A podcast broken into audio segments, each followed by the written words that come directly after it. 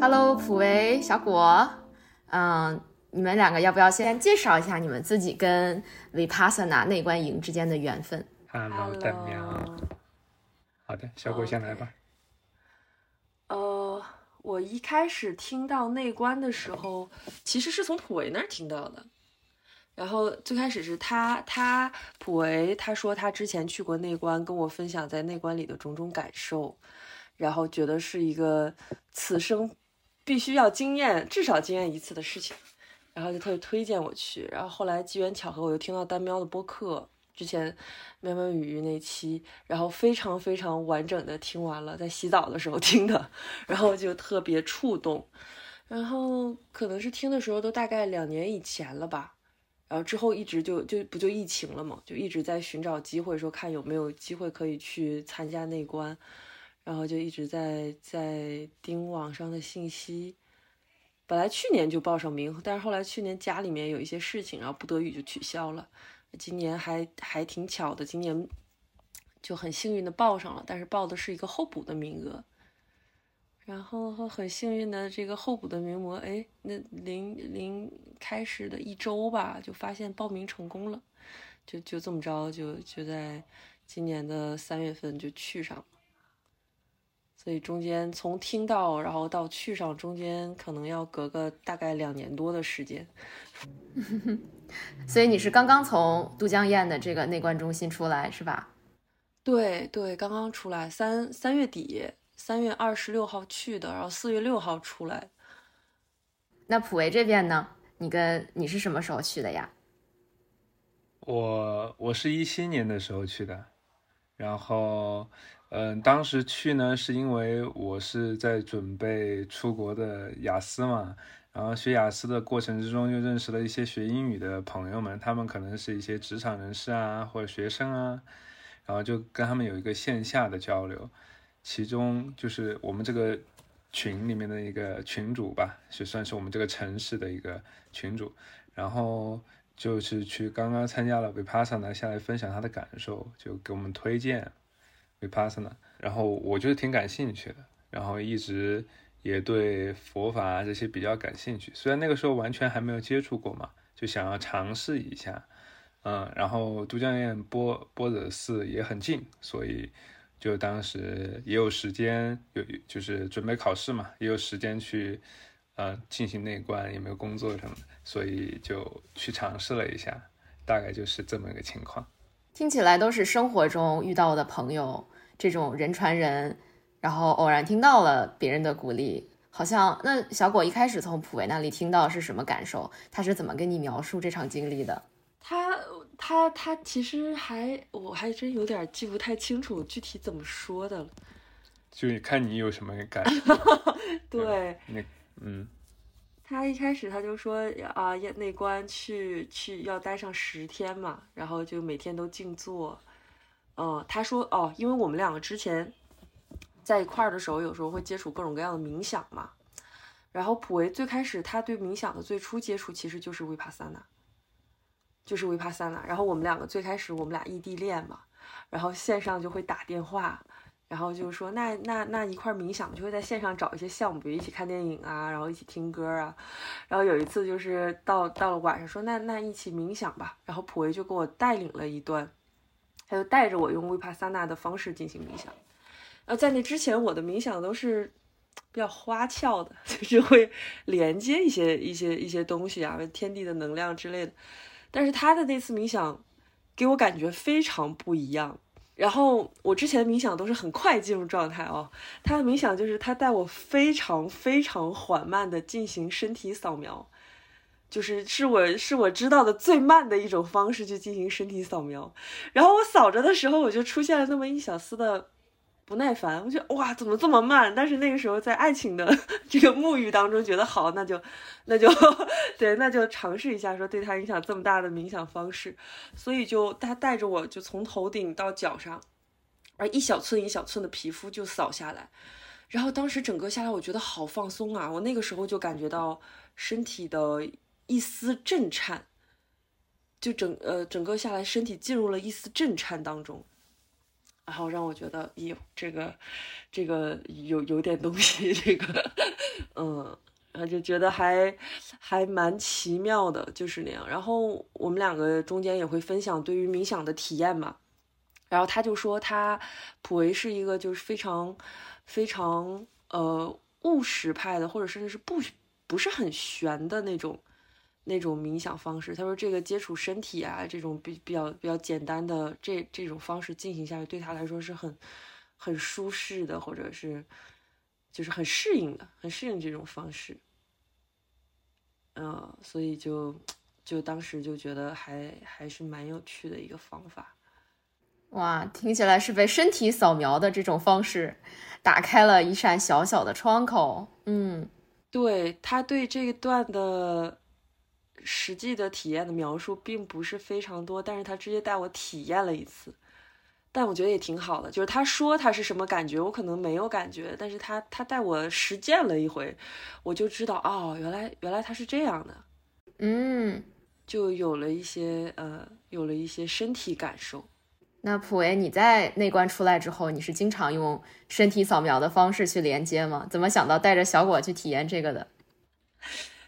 呃，是这样的，我我我不是那种太能坚持的人哈，就是就是我这一次其实跟小果一起报了名。我是报了义工，然后最后被拒绝了。拒绝的原因就是每天没有坚持两个小时的打坐。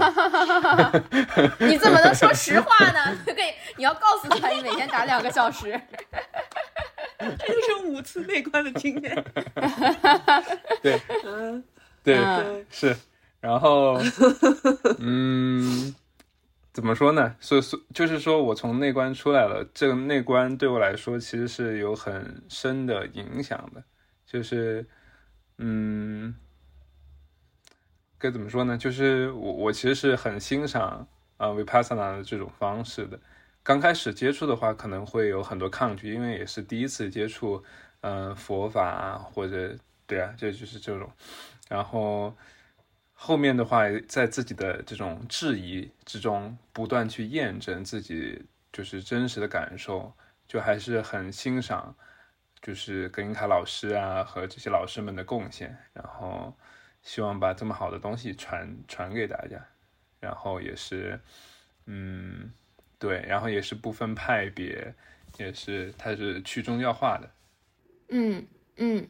我好奇你自己亲身最大的体验，你觉得这门内观的方法对你最大的影响是什么？对我自己最大的影响，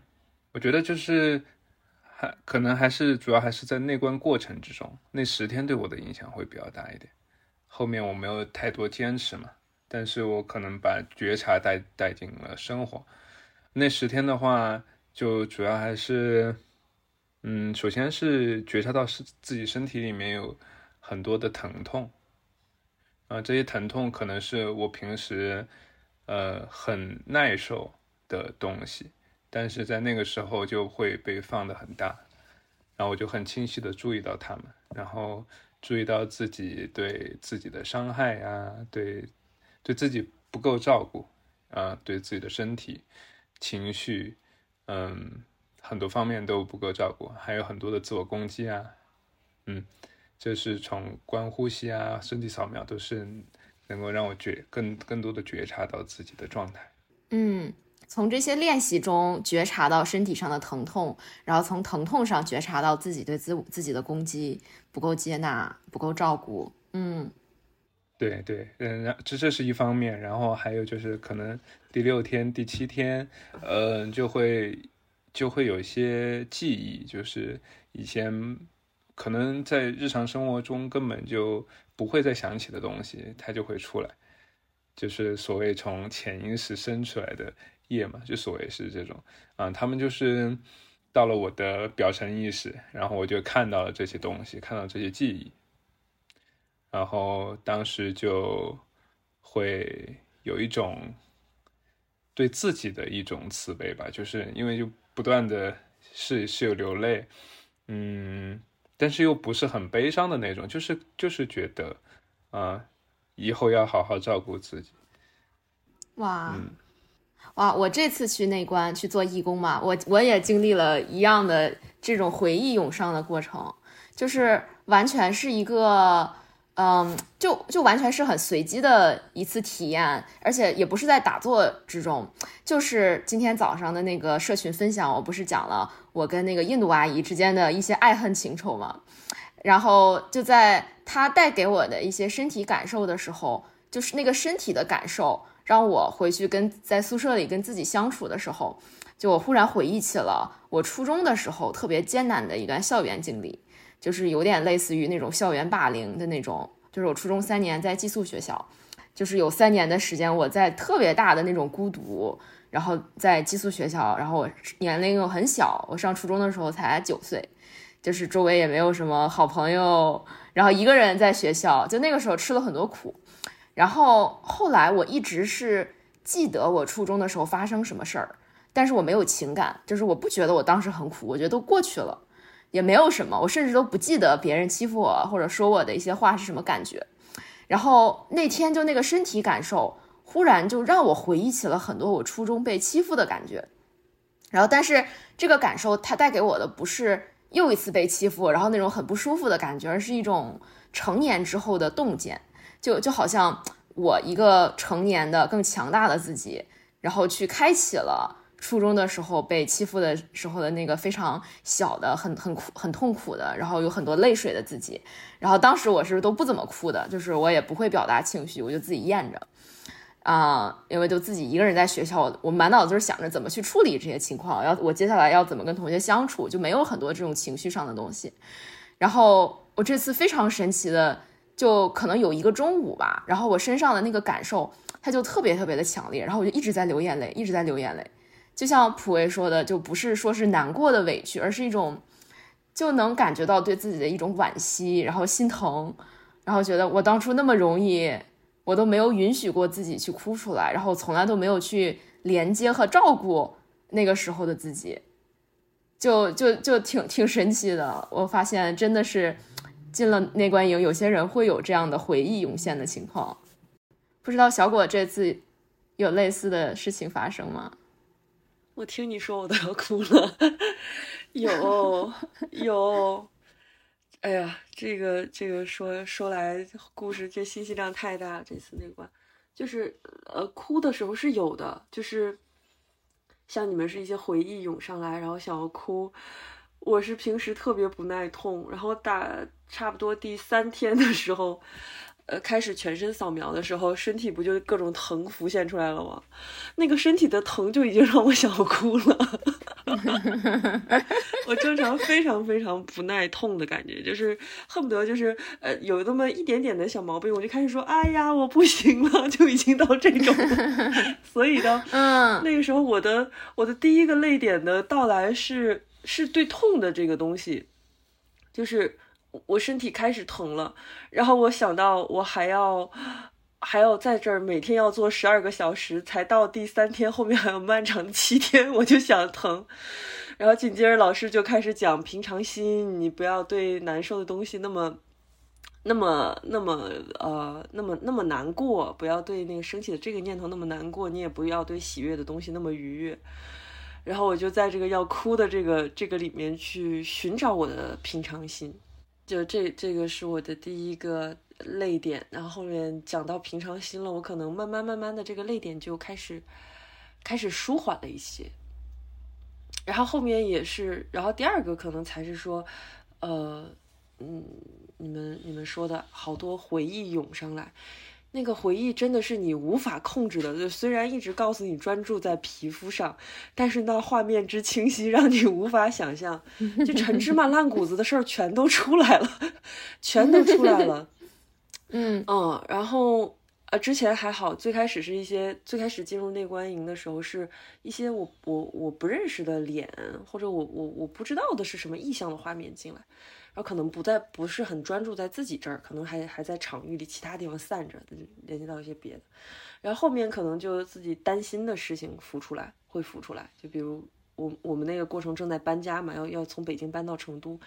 所以这这东西运没运好啊？会不会有破损呢？普威拿着东西回家收拾会不会太累啊？会不会给他爸妈添麻烦呢？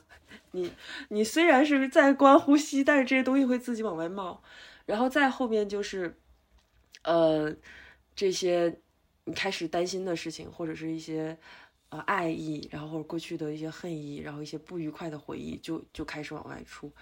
这个这个时候好像好像只是觉察到说，嗯，有这些东西出来了，然后还在观呼吸。好像真的哭出来的时候，要要等更深的时候，大概是在第第六七天，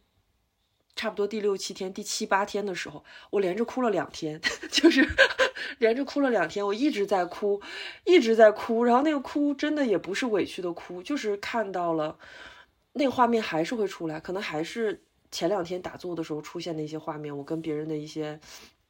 呃不愉快的回忆也好，愉快的回忆也好。就清楚的看到自己是如何陷入到这样的过程当中的，自己跟他人是如何互动的，我们在这过程当中是如何受苦的，然后那个对自己的那个怜悯就出来了，就甚至不能说对那个是慈悲心也好，或者是是一个什么过程也好，他就他就他就出来了。然后，所以这个过程一直在哭。我甚至还非常清晰的想到，我过去，呃，就很对不起的人，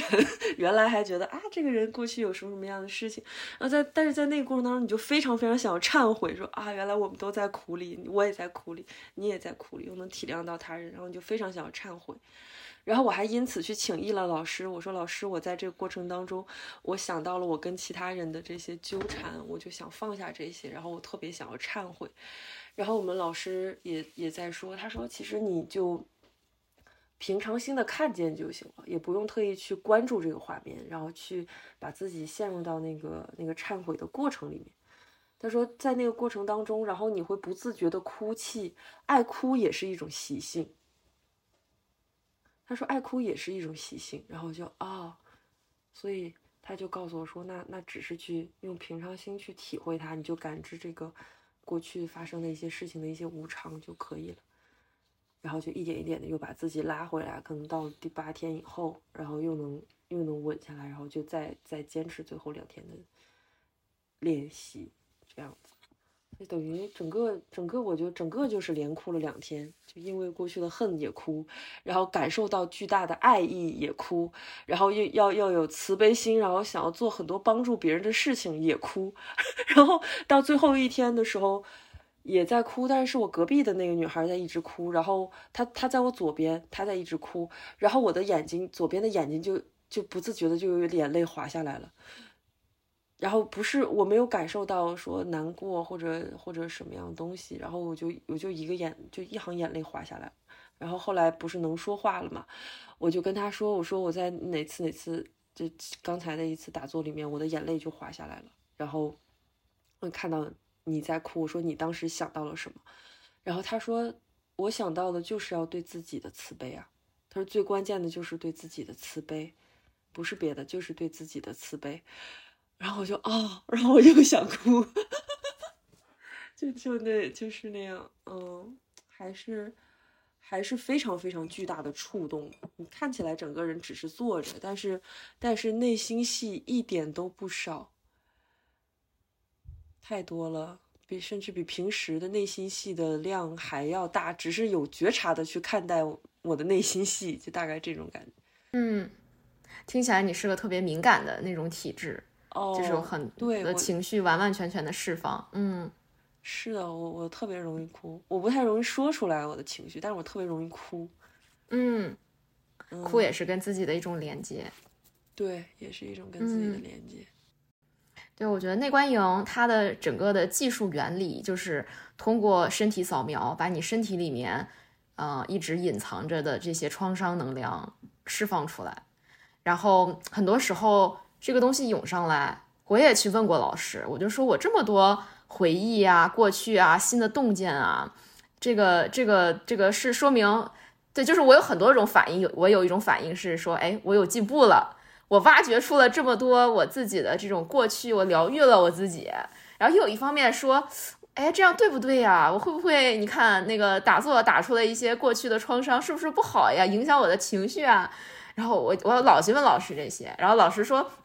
那你不要管它，就是你不要去对你打坐出现的任何的情绪啊、眼泪啊这些东西给它额外的注意，就是它就是你打坐过程中的一个副产品，因为内观它所有的技术要领还是回到这个跟身体的连接，你就接着扫。老师说你不要被这些东西带走，又不要让它影响你在这条路上的耕耘。然后他说你打坐的时候，有的时候你可能会把你的生活穿插起来，有时的时候你会对生活有一些新的想法，很正常。但是这些都不重要，重要的是你回到身体，接着去感知你身体上的一点一点的颗粒，然后去意识到你升起什么，它都会过去，它就像是你这个。能量的净化的一个过程，它就出去了，走了，出去了，走了。然后我还问过老师，我说那我我要不要去反思一下我的一些习性啊？我要不要去改变一些生一些性格呀？我说我我以前没发现我是这样的人。然后老师说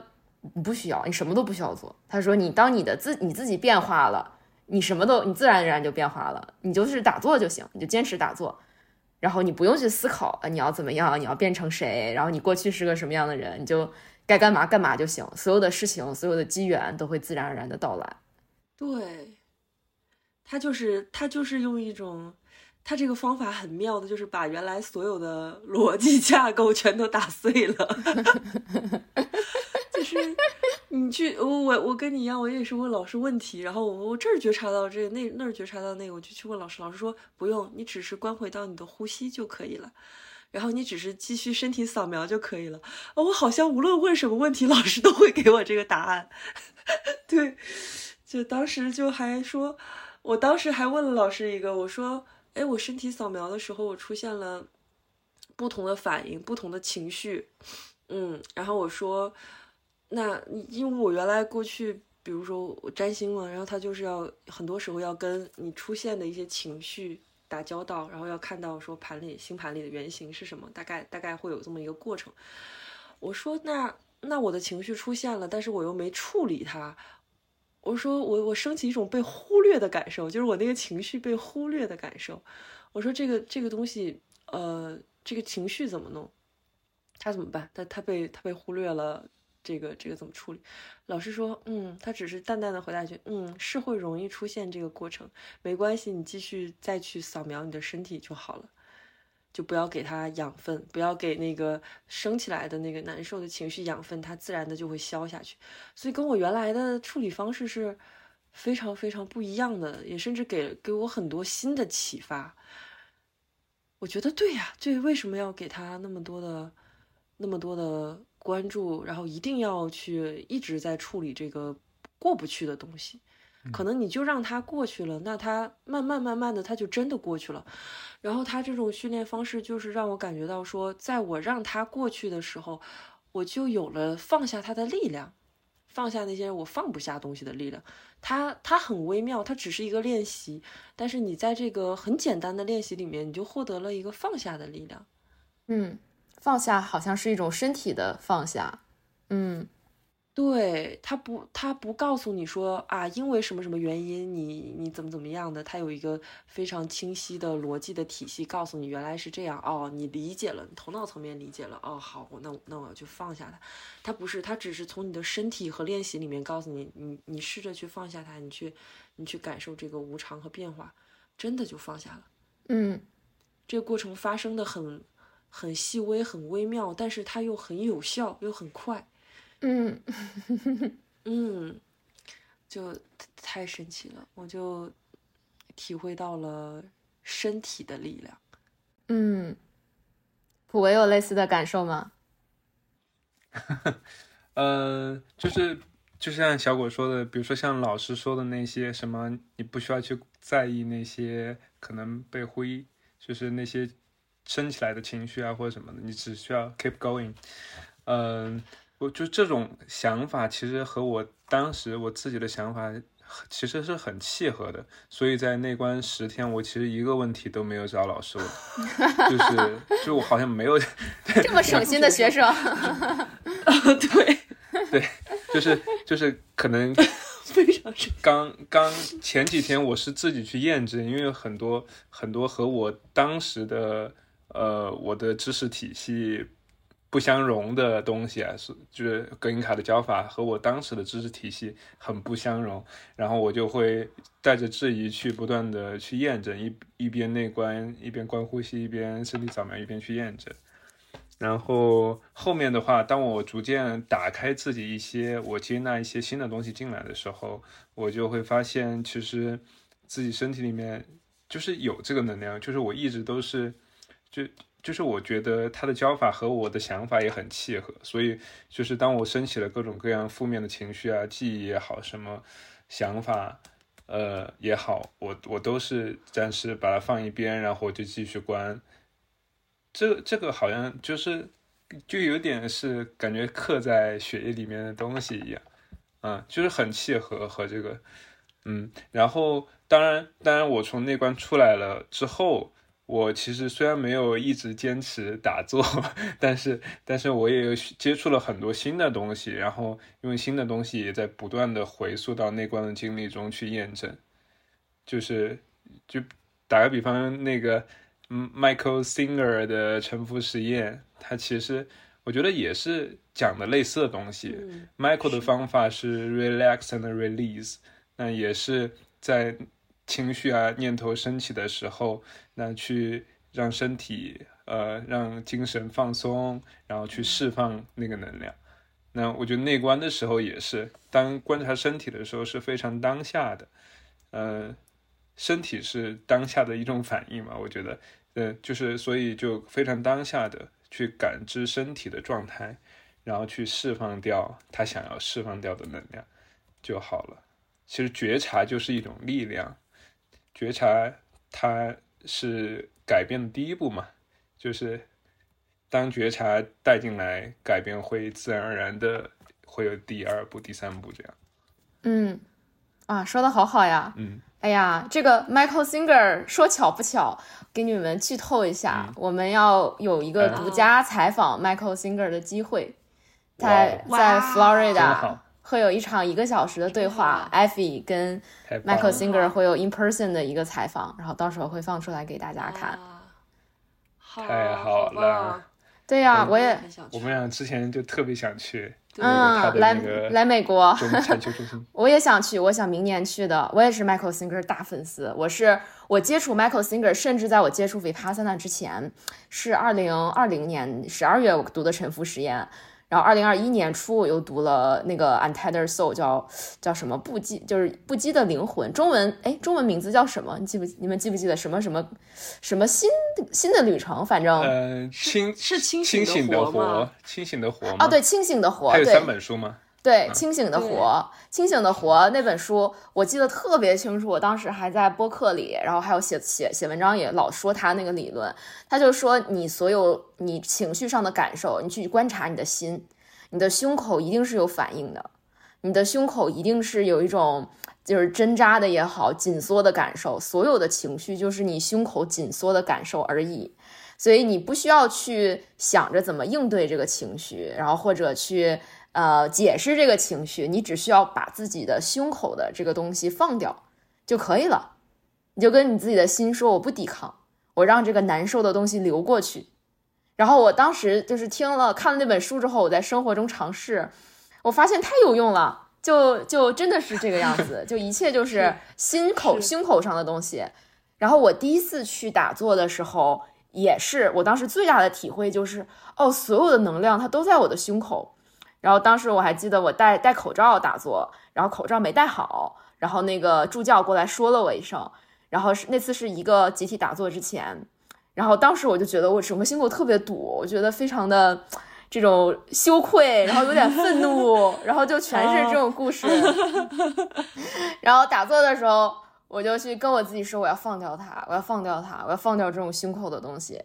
然后，呃，当然，其实可能完全按照内观的说法，你不应该想着放掉，就是你都不要是有意识的去放掉，你只要去持续的扫描，就内观不会。对我觉得内观的区跟 Michael Singer 的区别是，他所谓的放掉，其实他会跟你说就是平等心。平等心意味着什么？你自己去体会，你自己去体会什么叫平等心。然后身体上他会说，啊，你这个情绪升起，你胸口不舒服，你接着扫，你不要管它，你接着扫。然后你可以给这个不舒服的地方一些注意，你去看看，哎，这个这个痛苦在身上有多大，是什么范围的，它的边界在哪儿，它的中心在哪儿？然后你你接着，然后你接着扫，接着扫描，你到体你到身体的其他地方走，然后然后保维持平等心。然后平等心这个概念，我真的两前两年都在有非常大的这个有非常大的困惑。我还问过老师，我说什么是平等心？老师说平等心就是不起反应。我说什么叫不起反应？老师说就是平等心，就挺车轱辘话的一个概念。嗯嗯，你说，我我还挺想分享一个关于平等心的一个比喻，就是我我不知道对我来说是关于平等心的比喻，就是 就是这个是 Michael Singer 的一个非常美丽的比喻啊，嗯，然后我当时听了他一个线上的课嘛，他就是说。嗯，他说，当我观察我的心的时候，我会发现我的我的心它就像是一个乐器，然后它它的 note 它的它有些时候会这么高这么高昂，就是在我开心的时候，比如说比如说类似于像婚礼啊像之类的这种幸运的事情啊幸福的事情，我的心会奏出如此高昂如此美丽的音乐。但是有些时候，比如说当我失恋，当我亲人去世，哦，我的心会又会如此的低低落，如此的低沉，然后奏出如此悲伤的音乐，它就是以一种，它是以一种好像是跳出来的这种感觉，观察者的感觉去欣赏心奏出来的音乐，然后他在这个音乐之中，他就是他就是欣赏哇，我的心。他他能做出这样美妙的音乐，他就是没有任何的被那个事件拉进去的可能性，他就单纯的去看着他们，嗯，不论是快乐还是悲伤，对于他来说都是平等的，都是美美好的，都是美丽的，所以他的那种状态就是，嗯，所以我觉得这个比喻是非常美丽的，嗯，哇，这个特别像那个我艾菲最近在。沉浮实验就是 Michael Singer 的那个冥冥想的小木屋，然后叫宇宙神庙里面，不是他天天在那儿嘛？然后他有一次他还录了个小视频，就是他现场问了 Michael Singer 一个问题，然后他问这个问题的缘起还其实是他第一次邀约 Michael Singer 来跟我们社群做访谈，然后被拒绝了，然后他满脑子都是各种各样的念头。说我会不会对不起我的社群小伙伴啊？我是不是不够好呀？是不是我要我要不要再努力呢？然后他那天在 Michael Singer 在讲话门前讲话的时候，就是他有每天有一个讲小讲座，然后艾菲坐在了第一排，然后他就举手问了这个问题，说我现在头脑里有这么多声音，我该听哪一个？然后 Michael Singer 用智慧的双眼看着他说，哪一个都不要听，他们都不是你。真正的你坐在幕幕布后面，静静的看着这一切。对，对，啊，state of consciousness，嗯，坐在那个地方。对，一个其实内观也会说只是观察，对，只是观察。内观我觉得好像不太会给你给你一种呃，我们管它叫大我吧，不会直接给你一个大我的比喻，他就会说就只是观察，只是观察，他就是很。呃，很中道，很很很那种平，就是呃平凡的这样一种东西。他说，就只是观察，只是观察，对。然后你不要想后面会，你也不用不用管你是谁，不用管你后面有什么，你就只是观察，只是观察。嗯嗯，是。然后我当然我还有一个对我影响很深的是一行禅师嘛，他他可能就是都不是。他可能也是只是观察，但是我觉得他他可能就是把事情融到更细微的事情里面，比如说只是呼吸，嗯，只是走路，对，就这种就非常非常临在和正念的状态，对，嗯，对，都是呼吸和走路也是很好的工具。内观也是前三天都要观呼吸嘛，然后。我们有的时候会问老师，其实这些他开始也会讲，就是你内观的时候，如果你有了一个情绪或者回忆这些念头，他说你很容易在内观的时候，你进入到那种很深的状态，然后有能量、有情绪涌出，你觉得你的身体里有一场暴风雨，然后你扫描不了了。老师说你就回到你的呼吸啊，你就开始观呼吸。然后我记得葛音卡在开示里面有讲过，他说。当人产生情绪的时候，你第一个变化的就是你的呼吸。所以，如果你在生活里，其实你都不用扫描。如果你真的能把观呼吸这个东西给践行到底，就是无时无刻的觉察你呼吸的状态，然后找到那种最自然的呼吸的感觉。因为内观前三天的呼吸是自然的呼吸，自然的呼吸就是你生命最自然、最平平平和的状态。对，其实这就是任何一条技术，我觉得你只要坚持做到底，就真的能在生活里面运用，都会有很巨大的改变。确实是，确实是，呼吸法也是，它可以坚持，可以做的非常深，就是 pranayama。嗯，小果好像有什么想要说？没有，就说普维他在生活里就完全的运用上了这个观呼吸，嗯，就是就是你就能看见他时不时的坐在那，他就开始闭眼了，然后 然后他就会。然后你就能看见他在呼吸，然后比如说我们刚经历一个非常激荡的情绪，然后然后他在呼吸，我在观察他，我就发现他在呼吸，但是他的眼皮在抖动，就是，但是但是但是他会时不时的就在情绪当中，然后不断的拉回到呼吸上。他说他不练习，他说他没有大块时间练习，但是我很多时候看到他，他都是在坐在那儿闭着眼睛。嗯，白天的时候也会，然后他现在听音乐，他也会闭上眼睛，然后戴着耳机，嗯然后然后就在在这儿一边听一边呼吸。嗯，对，采访一下普威时候，就 无论是多少人，他都是，他都一直在呼吸。好，采访什么？采访一下普维是这样吗？在生活里嗯无时无刻都在练。是是，但但是，嗯，我觉得我我我的练习可能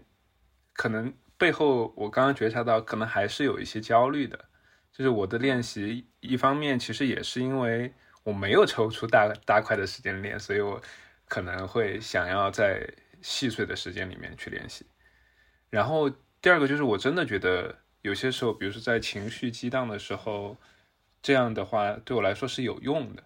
嗯，就是很实用的，嗯虽然还是很难，就是比如说非常愤怒，然后去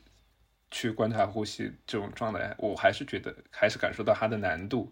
所以有些时候我可能我光呼吸都没用了，我可能就会做仪式，就是有 可能就是法是吗？就是神，就是可能神秘学的一些对吧，high magic 里面的一些简单的仪式，就是就会让自己更平静，释放掉那个能量。嗯，嗯，小果怎么笑得这么开心？就在刚刚跟你连麦的前五分钟、十分钟，然后我们还在聊这个事儿，因为我最近在搬家嘛，然后我手经常是非常不稳，我会经常容易打翻东西。把东西搞坏，然后普维是那种非常非常稳，然后又很慢的那种。然后呢，他们他们家最近我我搬进来的时候，他们家那个桌子，他说他桌子用了十年，一个一个磕磕的角都没有。但是我刚把东西挪进来，他们家桌儿就磕出一块一块掉漆，然后门框门框也出现两块掉漆，然后然后我们俩这边就有不同的感受了。我就觉得啊，我有点，我就开始察觉觉察到我升起了一丝愧疚，然后呢，嗯但是这又是我改不了的问题，我我一直就是这样的。然后我们俩就进行了一番对话，你说你看嘛，那我不好意思嘛，那那然后然后我，但是我就是这样啊。然后普维就他就在呼吸，他说，嗯，我已经在昨天的洗澡当中释放掉了，他就是那一波就是呼吸释放不掉，然后他去洗澡给自己净化的时候做了一个仪式，他说我已经把我的愤怒释放掉了。然后我就就我们俩说，那那那普维妈妈的？阿姨会不会生气不开心？然后就就这样，然后然后然后给给给普威妈妈也报了名，然后下一期也要去参加哇，可能哇，阿姨可能去能回来了之后。哇嗯对，我在想回来之后再看到桌子上磕的角角，可能会心里就是好一平。等心，平等心，对，平等，都是对自己修行的考验。对对，是的，哇哇，太可爱。了哇！嗯，对，能爸爸妈妈能去，这个真的好不容易啊！他们有这份，很开明的、愿意尝试的心情。嗯，对，是的，嗯是的，哎呀，释放能量真的太有意思了。一个对一个 trouble maker 带来的 带来的给大家观呼吸的机会。都是都是生活中的考验。对，哎，其实其实我自己开始接触内观之后，我能感受到真的是情绪有在变平和。就是很多时候，因为我是坚持打坐的，我是非常的勤奋，就是每天两个小时。然后我 我发现，就是内观对我情绪的影响，其实不是事情来了才观呼吸，是嗯，是因为平时都打坐，然后打坐的时候老是身体会痛，就是胸口啊、喉咙啊、肚子会痛。然后这个痛的时候，我就去观察，我感觉是在身体有这么强烈的不舒服的时候，然后在打坐里面去观察，好像我的定力就变强了。然后也有可能是内观里面说你身体里面的这个 sankara，就是你的业呀、创伤啊、你的反应模式，它就开开的开始被剥落了。我觉得我就是特别神奇的，真的是以前会让我一下子暴怒的事情，或者特别生气、特别烦躁的事情。然后我就一点一点一点看着自己的对很多事情的反应越来越小，越来越小，越来越小，然后直到可能同一件事情，我发现了自己有了截然不同的反应。就是以前我就会紧紧的那种非常的整个人很紧张的状态，然后会同一件事出现，我就哎呀没事，没关系，没关系，就这样，呃没事没事，就就真的是发自内心的发现，哎没有什么，我的身体没有反应，就就挺神奇的。哎，你说到那个，比如说身体的那个反应的时候，我好像前两天刚好有一个新的感受，就是当观就是观察自己身体感受的时候，好像现在更细微了一点点。就是比如说胃疼，就变得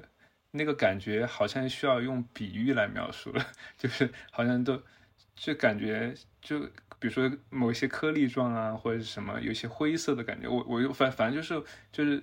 就是那种感受，好像是更细致了。嗯，就是比如说以前说胃疼，那就是那个那块有一个很混沌的，有一块是疼的，对，或者说用一个痉挛这个词来去代替这种感受。但是现在好像是更加接受那个感受本身的感觉。嗯嗯。是会这样的，我也有这样的体会，就是以前可能情绪带来身体上的不舒服，我会发现它是很混沌的一块力量，就是我找不到它在我身体具体的哪个部位，但是我到处都不舒服，而且它它就是有一种很模糊的又很暧昧的在在影响我的感觉，然后后来有的时候这个情绪会变成一个很具体的，就比如说它是我。就是我产生情绪，然后这个情绪在我的，比如说左胸上方锁骨附近的一个长条形的感觉，大概有一厘米深的 一个沟壑，我也不知道怎么形容，那就感觉身体上一块很具体的不舒服。然后当它变成很具体的不舒服的时候，我发现我就不去起反应了，因为它就是不舒服，它没有到处都是，它就在那一块儿。然后我觉得那就不理你就好了。嗯。对，就这个刚刚好就是在小果回来，然后分享他的一些感受的时候，我们朋友问了一个问题，他说：“那你观察怎么样，就让你有了一些疗愈的效果呢？”然后当时的感觉就是说，呃，当时我的解释，我给朋友解释我的就是说，嗯，就是有些时候身体里面疼痛嘛，它的疼痛可能占占一份，然后我对这个疼痛所起的反应可能占。五十份或者多少份，然后我放，我现在现在只看到疼痛那一份的话，我其实就不会有那么疼痛的感觉，我可以更如实的去感受那个疼痛了，而不是还附加了很多情绪和就是比如说恐惧啊或者之类的东西在那个上面。这不就是痛和苦的区别吗？就是痛如果让它过去就只是痛，但是你揪着这个痛不放的时候，痛就变成了痛苦。嗯，嗯，对，而且这个痛，它真的是会随着长期的打坐慢慢变小的。就是这也是我非常鼓励你们在生活里面去、去、去、去这个坚持，就是因为这个扫描啊，它真的就是，呃，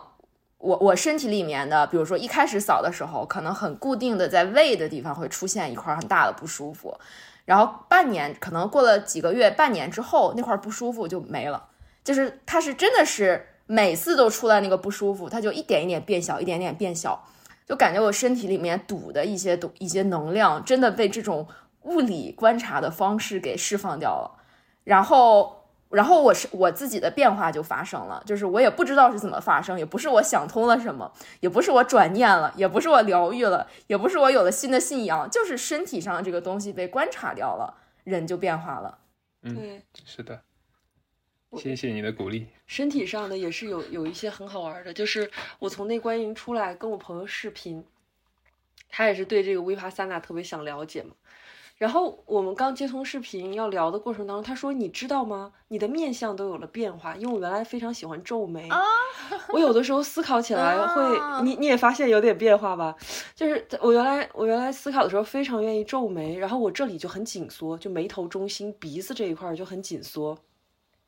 然后我在在那十天内观的时候，我就发现我从头顶到脸，然后到肩膀，有一块巨大的压力一直在这儿。我从第一天观呼吸的时候，就意识停留在鼻子这个地方，我的鼻子就有非常强烈的压迫感，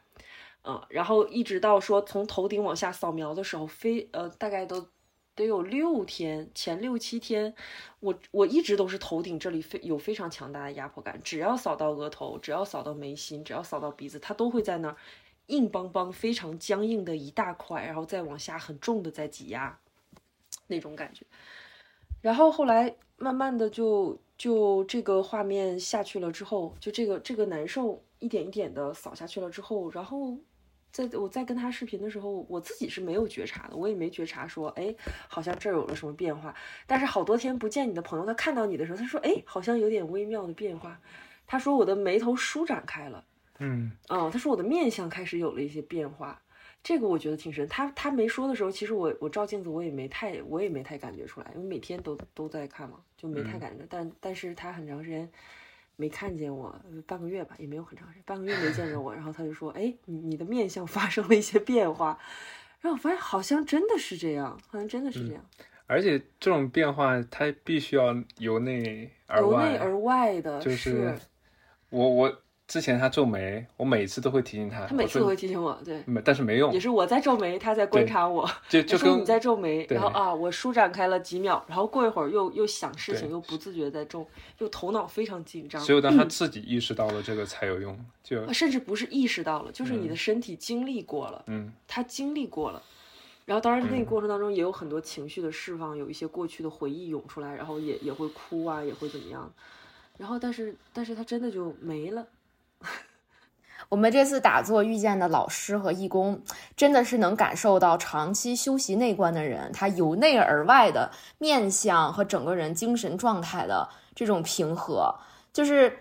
你跟这个人说两句话，就能感受到。我们那儿有一个，就是在内观这条路上走了十几年的人，就跟他说两句话，就能感受到他的那种幽默、喜悦、平和、包容。就是那种非常妙的状态，是我在现实生活中中国的和外国的这个世界里没有见过这样的人，可能在电视上见过，但在生活里见到这样的人，就就就真的挺神奇的。然后还有老师也是，我们这一次的老师能量特别好，就是有一个老太太七十多岁，是葛印卡的第一代大弟子，然后她头发全白了，然后我们一进去那个房间，她就坐在那儿就是笑。就是整个人的脸上，他就不是这种微笑，他就整个人抑制不住的笑容，就就完全是整个人就在，就是那种微笑着看着我们，然后他他说话也是每说一句话就点头微笑，点头微笑，然后说的特别慢，然后他的声音也是，就他的语音和音调就像一个小女孩一样，我我没有办法形容那种太奇妙的感觉，就是在一个老太太身上看到了一个小女孩的灵魂。就就那种由内而外的喜悦，就太那种你真人感受到那种能量，太震撼了。哦，真的是你说声音的时候，呃，我我还我还挺有感触。就是我们这次内观结束的时候，我们就可以跟那个法师说话了。就是集体共修的时候，前面有老师，然后有助教，然后旁边还配了两个尼姑法师，然后陪着我们一起共修。结束之后，不是可以可以交流了吗？能跟法师聊天。然后法师就说，嗯，他说其实声音是非常有力量的，因为每葛音卡的那个音频，他不是每次只要是要开始冥想都要放他的唱诵音频嘛。他说声音是非常有力量的。你说你们留意一下，你们刚进内观营时候声音跟现在的声音是不一样的。嗯，然后他说，嗯，然后那你回过去，你再想隔音卡的声音，你再去体会它，就不是想它，你去体会它，你你去听它的声音传递的，其实也是不一样的东西。嗯，他的声音是非常非常有力量。嗯，是对，对，就是葛音卡的那个慈悲观冥想嘛。然后每一次他开始唱诵那些啊，希望所有生灵快乐，May all beings be happy。然后和他在唱诵的一些一些一些东西，Be peaceful, be liberated。对，萨巴杜巴，他就是 爱唱歌的哥哥。我们嗯。八月份跟阿菜他们去完内观营之后，想给哥哥开一个 B 站账号，然后名字就叫做“爱唱歌的哥哥。唱歌的哥哥，嗯，好嗯，挺”，好。歌唱的太好了。对，那真的是在他的唱诵里，然后我冥想，在那个很深的状态里去，是能感知得到他在那种浑厚低沉的声音里面传达出无穷无尽的大爱，真的是。是会让人这涕泗横流的的那样一种能量，太纯洁了。对，太纯洁了。我最后一天再去再去品味它，其实是纯洁的。但我第一天时候不这样想，我第一天时候所有的呃规矩、教条、戒律全都上了我，然后然后大门就用那种大锁，特别结实那种大锁的，呱一锁把我们锁进去了。然后我整个人感受就非常不好，我就觉得哎呀，就是我就在体会说这尼帕萨纳跟监狱的区别。然后时间如此之规律，然后吃饭如此之，然后要每天让你在在那地方坐，我就我就第一天感觉非常不好。然后我第一天的时候，我就带着这种有一点感觉不好的感受啊，还有这种被被被被绑在那儿的感受。其实不是被绑，是我自己愿意去的。但是我就带着这种感受，我坐在那儿的时候，然后我就听到葛音卡的音频唱诵，因为他印他的印度印度那边还是缅甸那边，反正他们的唱诵的音，它它是拐，它是拐的，然后就有很多那种很微妙的小转折。然后我当时听两句我就迷糊了，然后就就进入了一个另外的一个状态，然后我心里头还有评判的声音出来，哼，这个魔音，这个这 这个魔音在给我洗脑，他想让我听话，然后时不时的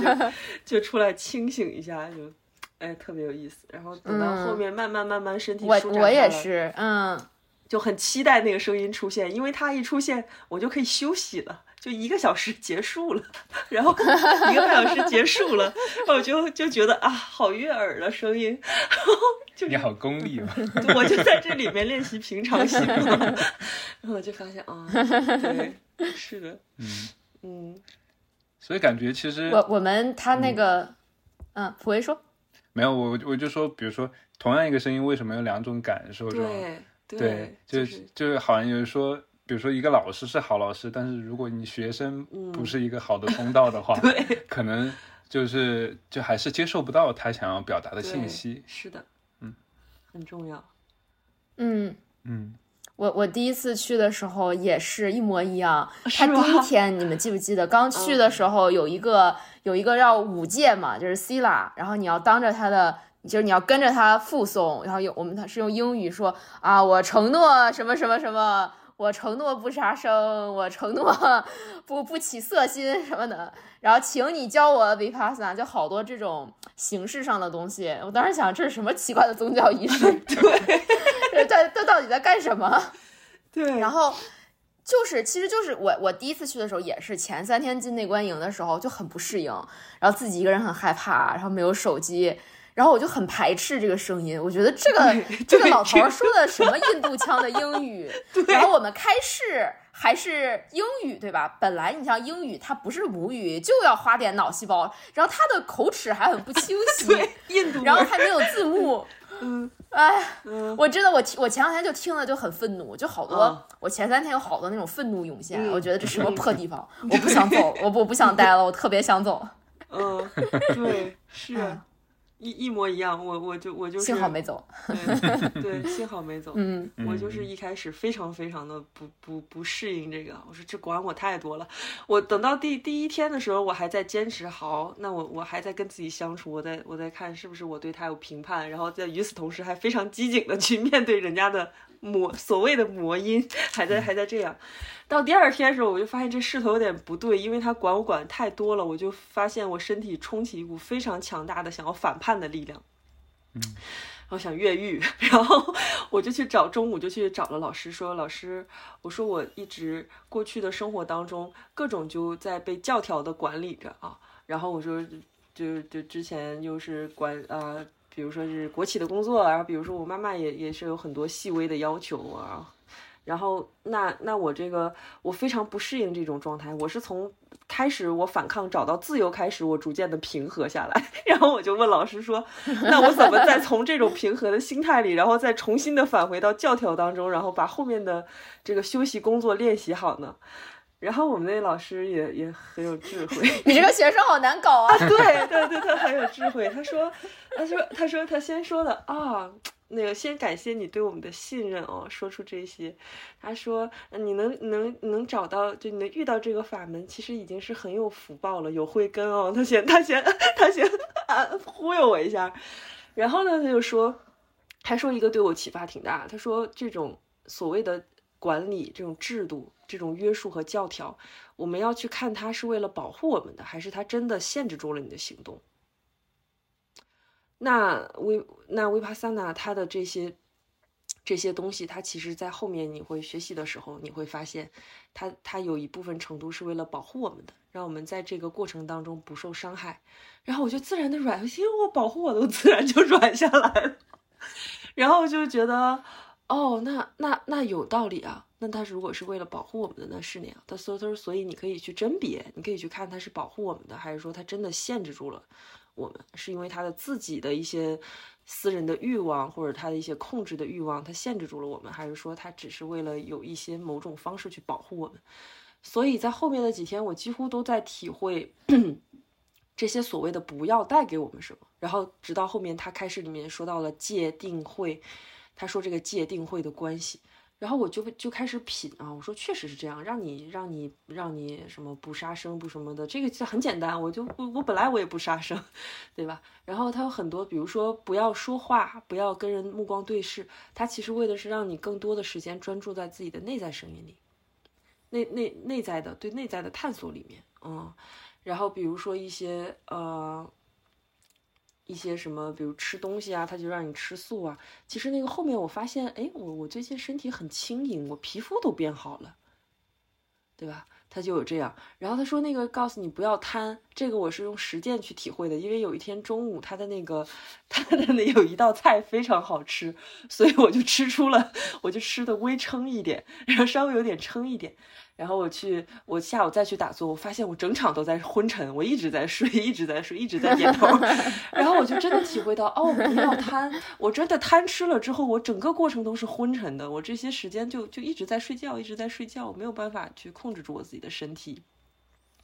所以还，你看起来是戒律，但是你身体真的经验了之后，你发现这个戒律它有道理啊，它这个这东西它有道理啊。啊，然后就觉得 OK，那他他不是束缚我的。然后他后面还说到了一个，说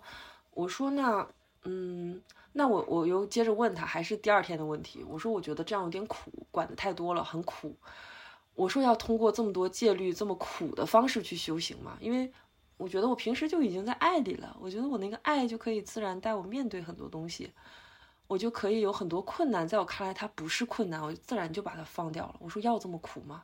老师说，嗯，这个问题问的还挺好。他说，他说为什么要有这些方式方法？是因为当你在一个无名的状态里面，这些方式方法其实帮助你一点一点去找到那个那个东西的。其实是为了带着那个方法、方式、方法戒律，就是带着你，把你带入到觉知当中，不断不断对自己的觉知当中。然后我说，所以重要的是觉知，对吗？他说对，重要的是觉知。当你有了觉知之后，其实这些所谓的方法，你可能就不觉得它是约束，你可能自然而然的你就你就带入到了这个里面。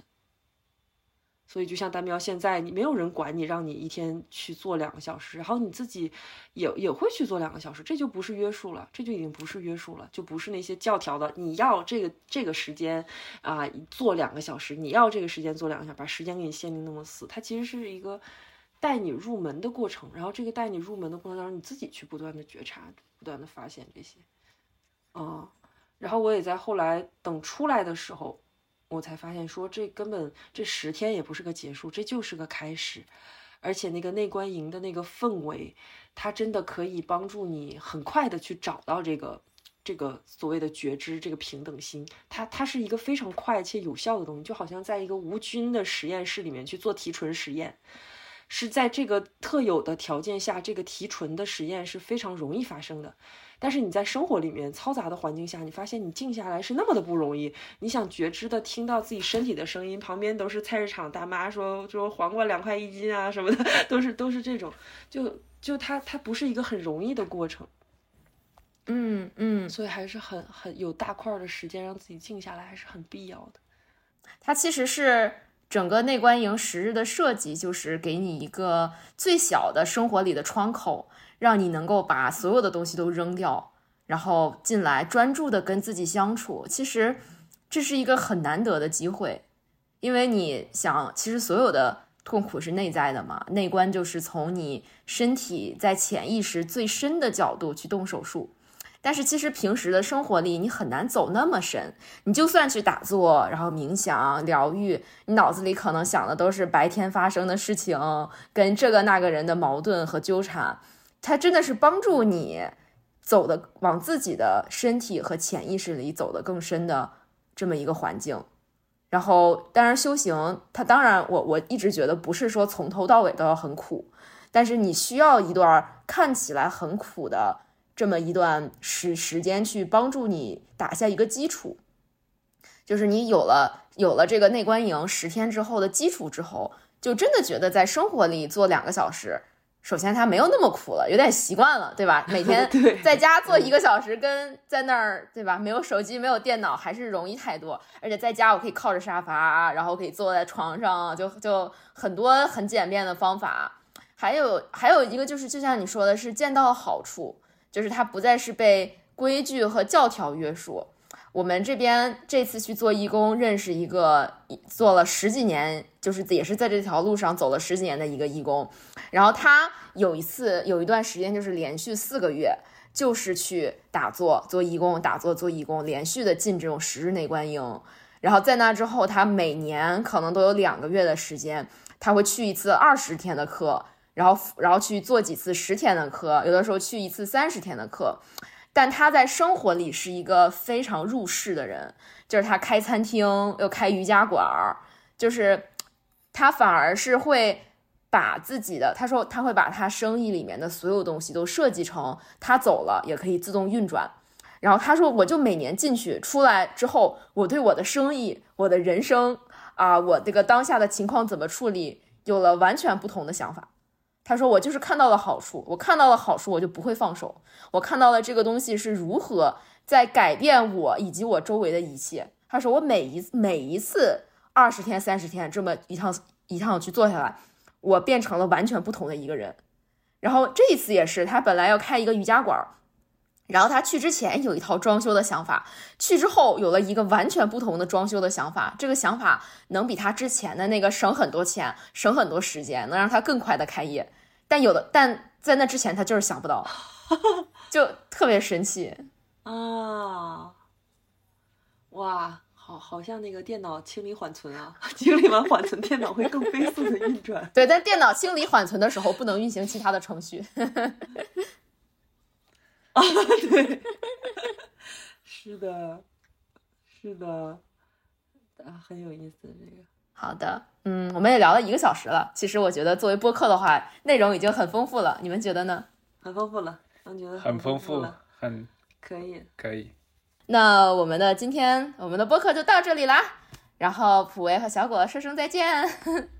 拜拜，再见，拜拜，拜拜，拜拜，好的，拜拜，大喵。